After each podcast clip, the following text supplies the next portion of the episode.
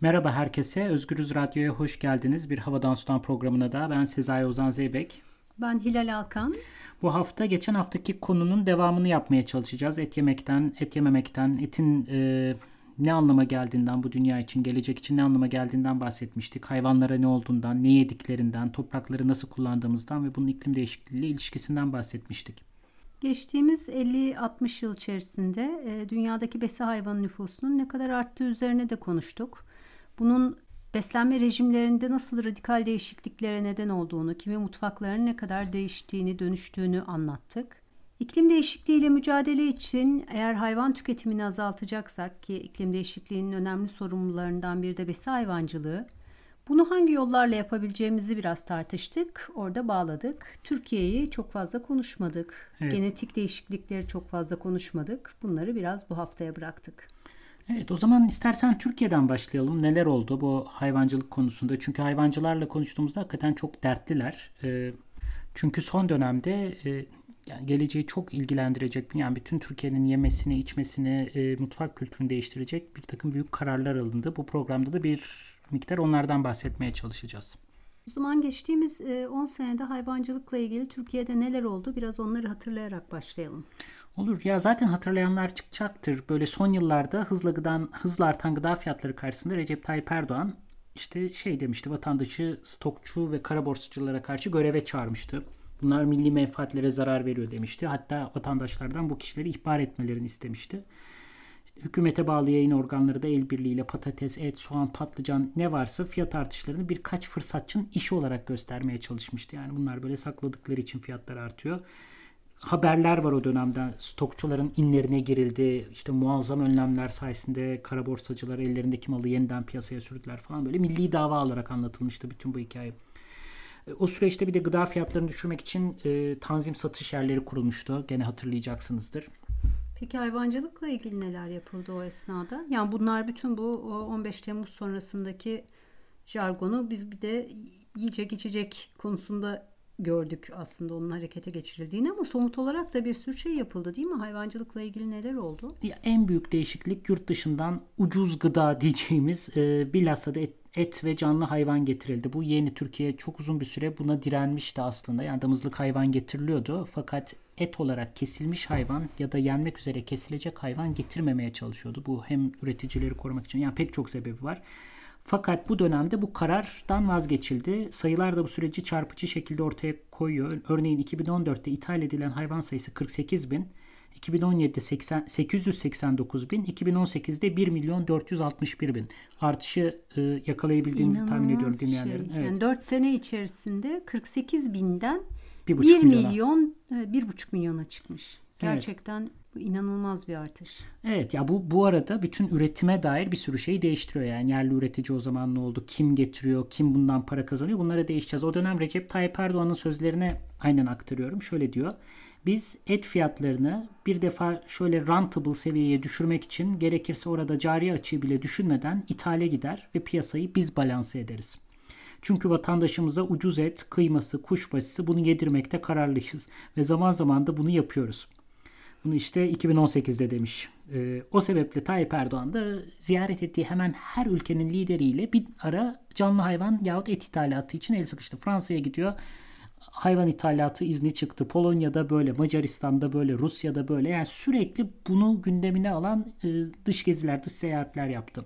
Böylece vatandaşa kıyması, kuşbaşısı artık her ne varsa cari açığı da yedirdi, düşünmeden. cari açığı dahi düşünmeden. Ama tabii bu yedirdikleri üzerine epeyce bir tartışma döndü. Yani bu etlerin hani ne yiyoruz sorusunu soranlar çok oldu. Etin helalliği tartışıldı. Hmm. E, etin temizliği tartışıldı.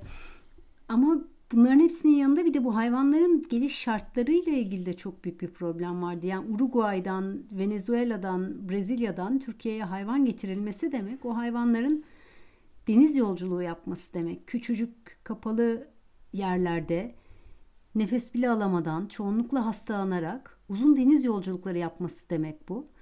Ve bu şekilde getirildiler. Sonra bu hayvanlara ne oldu? Ya o deniz yolculukları ile ilgili bu arada dinleyicilere yani Google'da arayın nasıl geliyor, hangi şartlarda geliyor hayvanlar. Yani bunu gizlice videoya çekmiş bir sürü hayvan e, aktivisti grup var. Onların videolarını seyretmek iyi olur. Yani çünkü hakikaten korkunç koşullar. Bir de deniz yolculukları çok uzun sürüyor. Bunların yedikleri yemekler, ardından geldikten sonra yaşadıkları süreç hayvanların karantina bölgesine alınıyorlar. Şu an Türkiye'deki uygulama bu ardından e, getiren yani e, ithal eden kişiye veriliyor. Bu insanlar bu hayvanları gerçekten beslemek bakmak için de getirmiyorlar. Şişiriyorlar. Şişirmekten kasıt yağlı yemler veriyorlar. Özellikle onların kilo yapmasını sağlayacak yemler veriyorlar. Ardından da çok kısa bir zaman içinde kasaba yolluyorlar. Aslında yani bütün bu süreç o hayvanların zorlu yolculuğu yaşadıkları bir tür işkence. Evet bu, bu durumda aslında e, donmuş et ithalatı insana daha iyi geliyor. En azından hayvanlar bu eziyeti çekmiyorlar. Evet. Ya burada senin dediğin de çok şey e, bunlar helal mi tartışmaları da döndü bu arada. İşte Yeni Şafak gazetesi yanlış hatırlamıyorsam bunlar Yeni Akit Yeni Akit, Yeni Akit gazetesi. Yeni Akit e, ya bunlar helal değil. Hani bunları böyle getirerek sadece son anda bıçağı vururken Bismillahirrahmanirrahim diyerek helal olmaz. Bir de zaten tek kavram helal olması da değil. Bir de tayyip olması denen başka bir e, tartışma var İslami kesimlerde. Tayyip olması da yani hayvanın başından itibaren zulüm görmemesi, bütün üretim süreçlerinin hakkaniyetle, adaletli olması üzerine kurulu. Hatta bunun içinde işte işçi hakları da var. Yani herkese hakkını vererek e, o gıdayı üretmek. Temiz demek tabii Tayyip. Tabii. Hı hı. Ama koşullar öyle değil. Yani o videoları seyrederseniz eğer bulursanız nasıl taşınıyor, gemilerle nasıl getiriliyor zaten orada yani Tayyip'i hiçbir yerde göremeyeceksiniz Tayyip kavramını.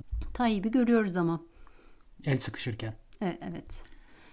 Peki bu el sıkışmaların sonucunda yerel üreticiye ne oluyor? Yani bu kadar hayvan girince tabii Türkiye'deki hayvanları satmak da herhalde artık mümkün mümkün değildir. Değil. Yerli üreticinin e, buradaki yani bu düşmüş fiyatlarla rekabet etmesi oldukça zor hatta imkansız. İthalat furyasına kapılan bir de bakmak için e, bu ithalat yapan üreticiler de vardı bu arada. Yani bunların derdi işte biz ithal edelim daha verimli ırkları ama bir iki nesil e, en azından bekletelim. Yeni nesiller oluşturalım. Onların da elinde kaldı bu hayvanlar. Şu an hakikaten alsat usulü bir hayvancılık var Türkiye'de.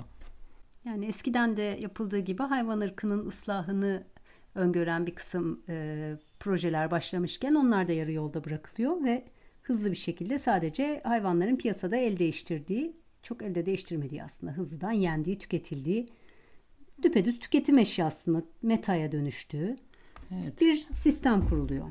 Evet, evet, evet. Ya bu çok e, yük haline geliyor tabii yerli üreticinin de üstünde. Çünkü eğer malın yani ineğini satamazsa her elinde kaldığı her ay ona bir maliyet anlamına geliyor. Bu, bu esnada döviz fiyatları da arttı Türkiye'de. İşte e, yem fiyatları %120 arttı ve elinde kalan her ay boyunca hayvanlara milyarlarca para yatırmak zorunda. Satsa zararına satacak. Tutsa zarar edecek. O yüzden çok zor bir duruma düştüler pek çok yerde. Ancak Türkiye kendi hayvan yemini kendisi üretebiliyor. Yani bunun dövizle bağlantısının bu kadar güçlü olması da ayrıca tuhaf. Tarımla ziraatin arasındaki bağ bu kadar mı koptu Türkiye'de? Ya bu kadar koptu. Tamamıyla koptu diyemeyiz. Hala meralar var. Hala dışarıda otlayan hayvanlar var. Özellikle küçükbaş hayvancılıkta. Ama tavukta, balıkta ve büyükbaş hayvancılıkta artık neredeyse hayvanların yediği tüm yemler e, genetiği değiştirilmiş. Buna ikinci bölümde daha çok değineceğiz. Ve ekseriyetle yurt dışından geliyor. Birkaç büyük şirketin elinde daha doğrusu. Yurt dışından geliyor demek de doğru değil. Çünkü bu şirketlerin zaten Türkiye'de e, yani büyük yatırımları var. Yani e, onlar yemin üretilmesinde kullanılacak olan ham maddenin Türkiye'de istedikleri standartlarda üretilmesini mi sağlıyorlar? Yoksa Türkiye hakikaten buğdayı, arpayı, yoncayı filan yurt dışından mı alıyor? Onları da yapıyor. Artık yani samanı Rusya'dan aldığımız bir sene oldu mesela. Yani bu kadar basit samanı. bir şey bile samanı hayvanlara yedirilen samanı ama onun dışında zaten bu işin teknolojisi birazdan bahsedeceğiz. Yani laboratuvarda genetiğiyle oynanmış, işte şeker katılmış, farklı hayvan yaş gruplarına göre tasniflenmiş yeni hayvan e, yemlerinin büyük bir çoğunluğu birkaç şirketin elinde. Çok az sayıda şirketin elinde ve bunlar da yabancı şirketler.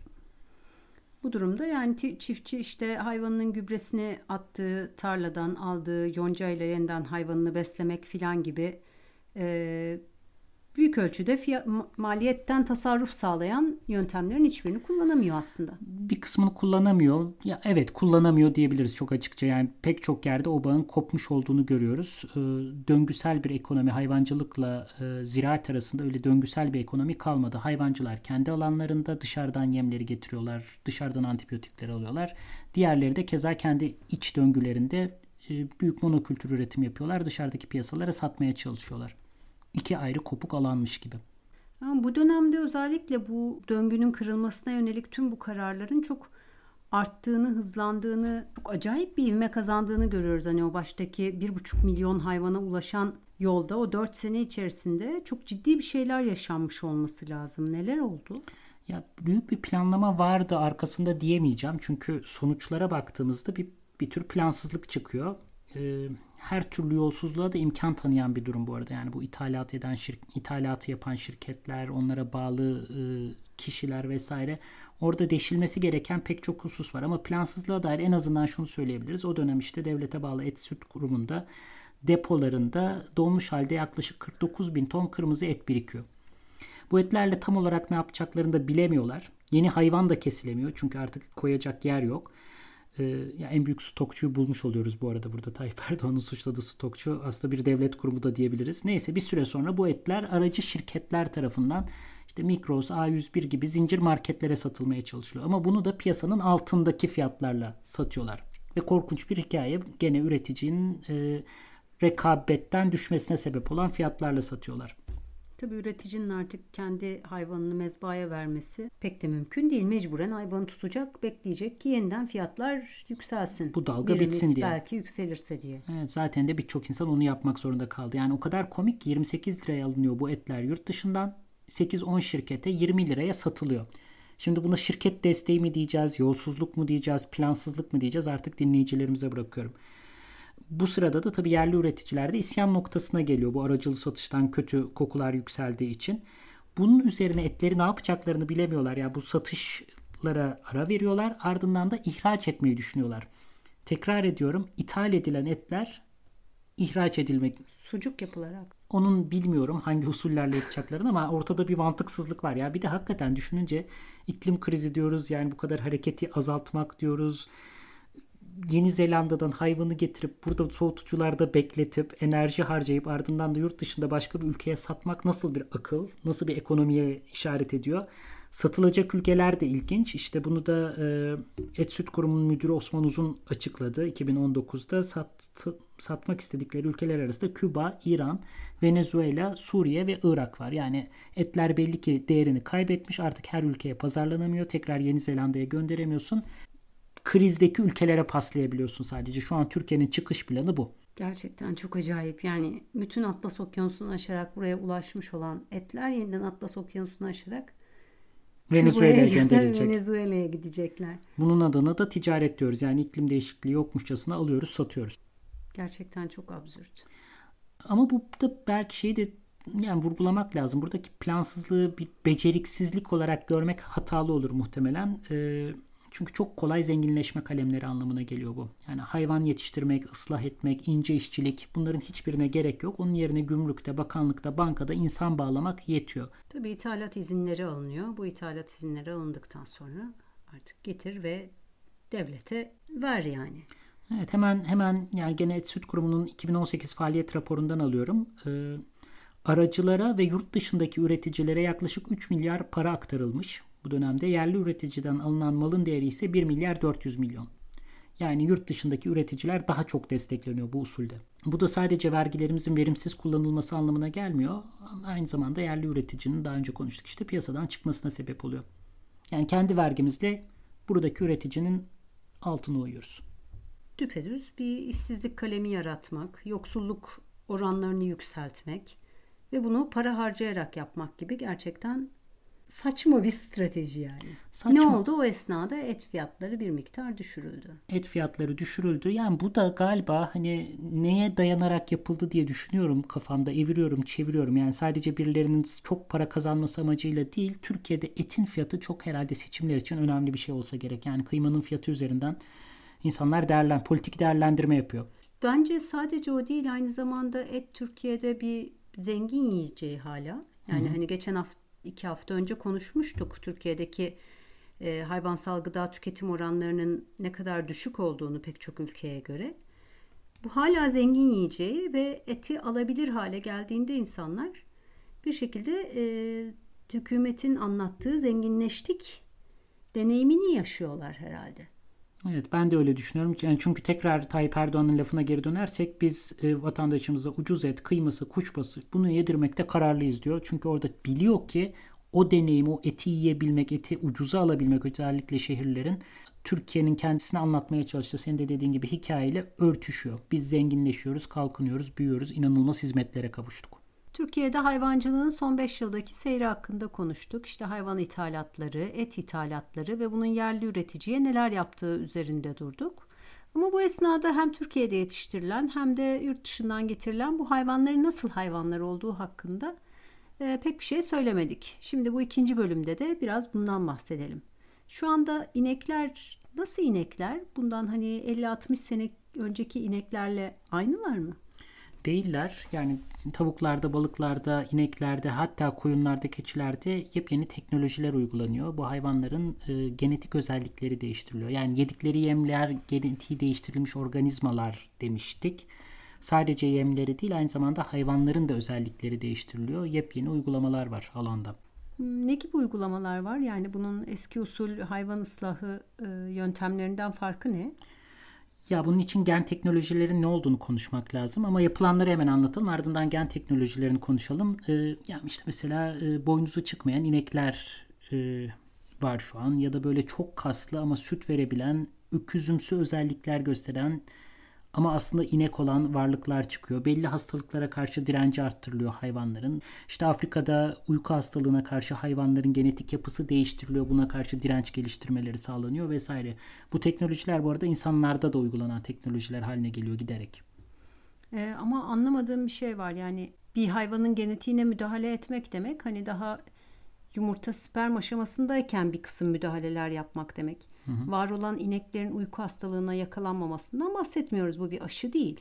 Değil Bu değil. Bütün hayvanların zaman içerisinde değiştirileceği ve yerlerine bunların geleceği varsayımıyla mı hareket ediliyor? Kesinlikle öyle. Yani embriyolardan başlayarak yapılan bir uygulamadan bahsediyoruz. Yani olan şu bir bakteriden alınan proteinle e, varlıkların e, genlerinin belli yerleri kesilebiliyor o kesilmiş yerlerin yerine başka gen dizilimleri e, eklenebiliyor. Bu da şu anlama geliyor. Yani istenmediği düşünülen yani şurada bir arıza var, alerji yapan bir kısım var. Orayı çıkartalım, yerine şunu yapalım ya da süt verimini arttıracak yeni bir dizilim koyalım oraya. Bunu çok böyle e, nasıl diyelim hata payı giderek düşen yeni teknolojilerle yapmak mümkün hale geldi. Yani o e, proteinin tam gende nereye gitmesi gerektiği belirlenebiliyor. Oraya gönderiliyor ve orada kesim işleminden sonra yerine yeni bir şey eklenebiliyor. Bu büyük bir değişiklik. Buna işte CRISPR tek teknolojisi deniyor. Dolayısıyla biz artık e, eskiden böyle hani kendi aramızda söylediğimiz gibi Hollanda ineği filan gibi şey tabirler değil bildiğin belli bir şirketin ineği patentli bir üründen bahsediyoruz aslında yani. Evet evet zaten Türkiye'ye bu e, ürün demek istemiyorum ama yani şu an et hayvan ithal etme lisansı olan 29 şirket var. Bunların e, bir kısmının isimleri zaten yapılan işe dair bir fikir veriyor. İşte Medikal, Genomet, Füzyon Genetik, Ecza Deposu Bioclean falan hani böyle şirketler getiriyor şu an Türkiye'ye. Hayvan ithalatından bahsediyoruz tekrar. Medikal ürünler gelmiyor. Ama öyle ürünler geliyor. Ürün demek zorunda kalıyorum ama öyle hayvanlar geliyor ki e, yani. aynı şirketin portföyünde gayet medikal şeyler de var. Çünkü aslında bunlar birbirlerine çok yakın teknolojilerle imal ediliyorlar. Evet. Peki bu şirketler genetiği değiştirilmiş hayvan getiriyor mu gibi bir soru gelebilir dinleyicilerin aklına. Kesin bir şey söylememiz mümkün değil. Yani malum Türkiye'de böyle şeyler açıkça değil ama e, getiren şirketlere mal veren Avrupa'daki, Amerika'daki şirketlere baktığımız zaman bunların içinde yani tedarikçi şirketlerin içinde gen teknolojilerine girmiş şirketler de var. Evet. Dolayısıyla biz henüz bilmiyor olabiliriz ama Türkiye'de e, genetik modifikasyona uğramış olan hayvanların etleri yeniyor olabilir. Muhtemelen yeniyor. Ya mesela şirket adıyla gelelim. Mesela bir tanesi Sintego denen bir şirket var. Bunlar gen yapısını değiştiriyorlar. Boynuz çıkmasını engelliyorlar. Hastalıklara direnç arttırıyorlar erkeksi özellikler gösteren çünkü daha çok kas bağlıyor. Dişi hayvanlar üretiyorlar ve bunlar Türkiye'ye tedarik veriyor. Tedarik ediyor. Hayvan gönderiyor. Cümleyi kurdum. evet sonunda oldu. Ama bunda çok kon- yani korkutucu bir taraf var. Bu gen teknolojilerin ne olduğunu da konuşmak lazım. Yani bir sürü farklı şeyden bahsediyoruz. Ee, en başından itibaren şunu söyleyelim. Hani zararlıdır ya da yararlıdır diye tek bir cevap vermenin mümkün olmadığı çok geniş bir yelpaze var karşımızda. Çünkü her defasında farklı bir şey çıkıyor ortaya. Farklı bir varlık çıkıyor. Farklı enzimler, farklı proteinler e, devreye giriyor ve kimin neyle nasıl etkileşime gireceği konusunda çok çok az fikrimiz var. Bana bu kadar büyük bir bilinmezin karşısında kendini güvende hissetmek gerçekten çok anlaşılmaz geliyor. Herhalde biraz muhafazakar ve korkak mıyımdır bilmiyorum ama bu kadar çok şeyi bilemiyorsak ve e, hani sonuçlarını öngöremiyorsak, henüz ne olduğunun bile tam olarak farkında değilsek o zaman sanki uzak durmak daha iyi olurmuş gibi bir hissiyat taşıyorum ama bu da gerçekten çok muhafazakar bir duruş. Ya sende öyle bir muhafazakarlık var açık söylemek gerekirse. Ya bende de kısmen var. Bende heyecan uyandıran bir tarafı da var yani. Çünkü korkunç korkunç ve aynı zamanda muazzam potansiyelleri olan e, araştırmalardan bahsediyoruz. Fakat nasıl yapıldığı, hangi kurumlar eliyle yapıldığı, kimler tarafından fonlandığı, hangi sürelerde ticarileşti, ne kadar kısa sürede insanların kullanımına sokuldu bunlar hepsi çok kritik etik sorular. Ee, bu konularda sınavımızı iyi verebildiğimizi düşünmüyorum. Yani hemen bir an evvel piyasaya sürelim ve bunu tekelleştirelim, patentleyelim gibi mantıkla yapılıyor bütün bunlar. Şu an gerçekten de inekler patentli inekler, patentli inekler alınıp satılabilir hale geliyor. Yani şirketlerin yönelmek istediği e, alan o. Bu da tekelleşmenin önemli kalemlerinden bir tanesi anlamına geliyor. Yani giderek üretici birkaç şirkete bağımlı hale geliyor. Bu sefer patentlerle de. Sadece yem, sadece gübre, sadece traktör, sadece makine aksamı değil, petrol değil. Aynı zamanda ineğin kendisi, organizması, bedeni, varlığı da patentli bir ürün haline gelmiş oluyor. Ya hayvan e, tarımda yaşanan şey hayvancılıkta tekrar ediliyor bir çeşit aslında. Evet. Ya da en azından edilecek diyerek öngörebiliriz belki. Evet ve biz yıllarca otonom çiftçiden bahsettik, bağımsızlıktan bahsettik. Nasıl hani e, farklı çeşitliliği korumaktan, biodiversity'den bahsettik. Yani bütün bunlar sanki unutulmuş gibi çak diye birkaç şirketin güdümüne çok rahatlıkla hemen 3 sene içindeki minik bir krizde çak diye geçilebiliyor ve bunun geri döndürülmesi de çok zor. Aslında programda anlatmaya çalıştığımız o bir kez bu kararlar verilince a olmadı geri dönelim diyemiyorsun çünkü geri dönülecek bir yer kalmıyor. Çünkü yerli üretici tasfiye olmuş oluyor sırada. İşi yapmayı bilen insan da kalmıyor tabii bu arada zaten. Yani o verimlilikte süt vermeyen, o miktarlarda kas büyütmeyen ineklerle işte onları meraya götürerek 3 ay 5 ay merada başlarında kalarak vesaire bu işi yapabilecek insan da kalmıyor.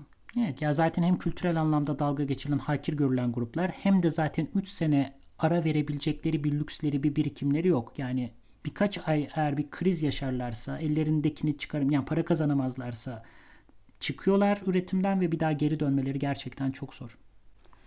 Yerli üreticiyi bitirme pahasına verilen bu kararlar işte ucuz et yedirmek için yapılan bütün bu işler sadece Türkiye'ye hasta değil değil mi? Dünyada başka yerlerde de yaşanıyor bunun gibi süreçler. Ben uzun süre bunu Türkiye'ye has diye varsaydım bu arada. Sonra Viyana'da bir toplantıda Lübnan'la ilgili bir sunum dinlerken aynı şeyi dinledim. Yani gemilerle e, koyunlar, inekler getiriliyor. İşte helal et haline getiriliyorlar. Böyle bir bismillahla helale dönüştürülüyorlar. Korkunç şirketler var.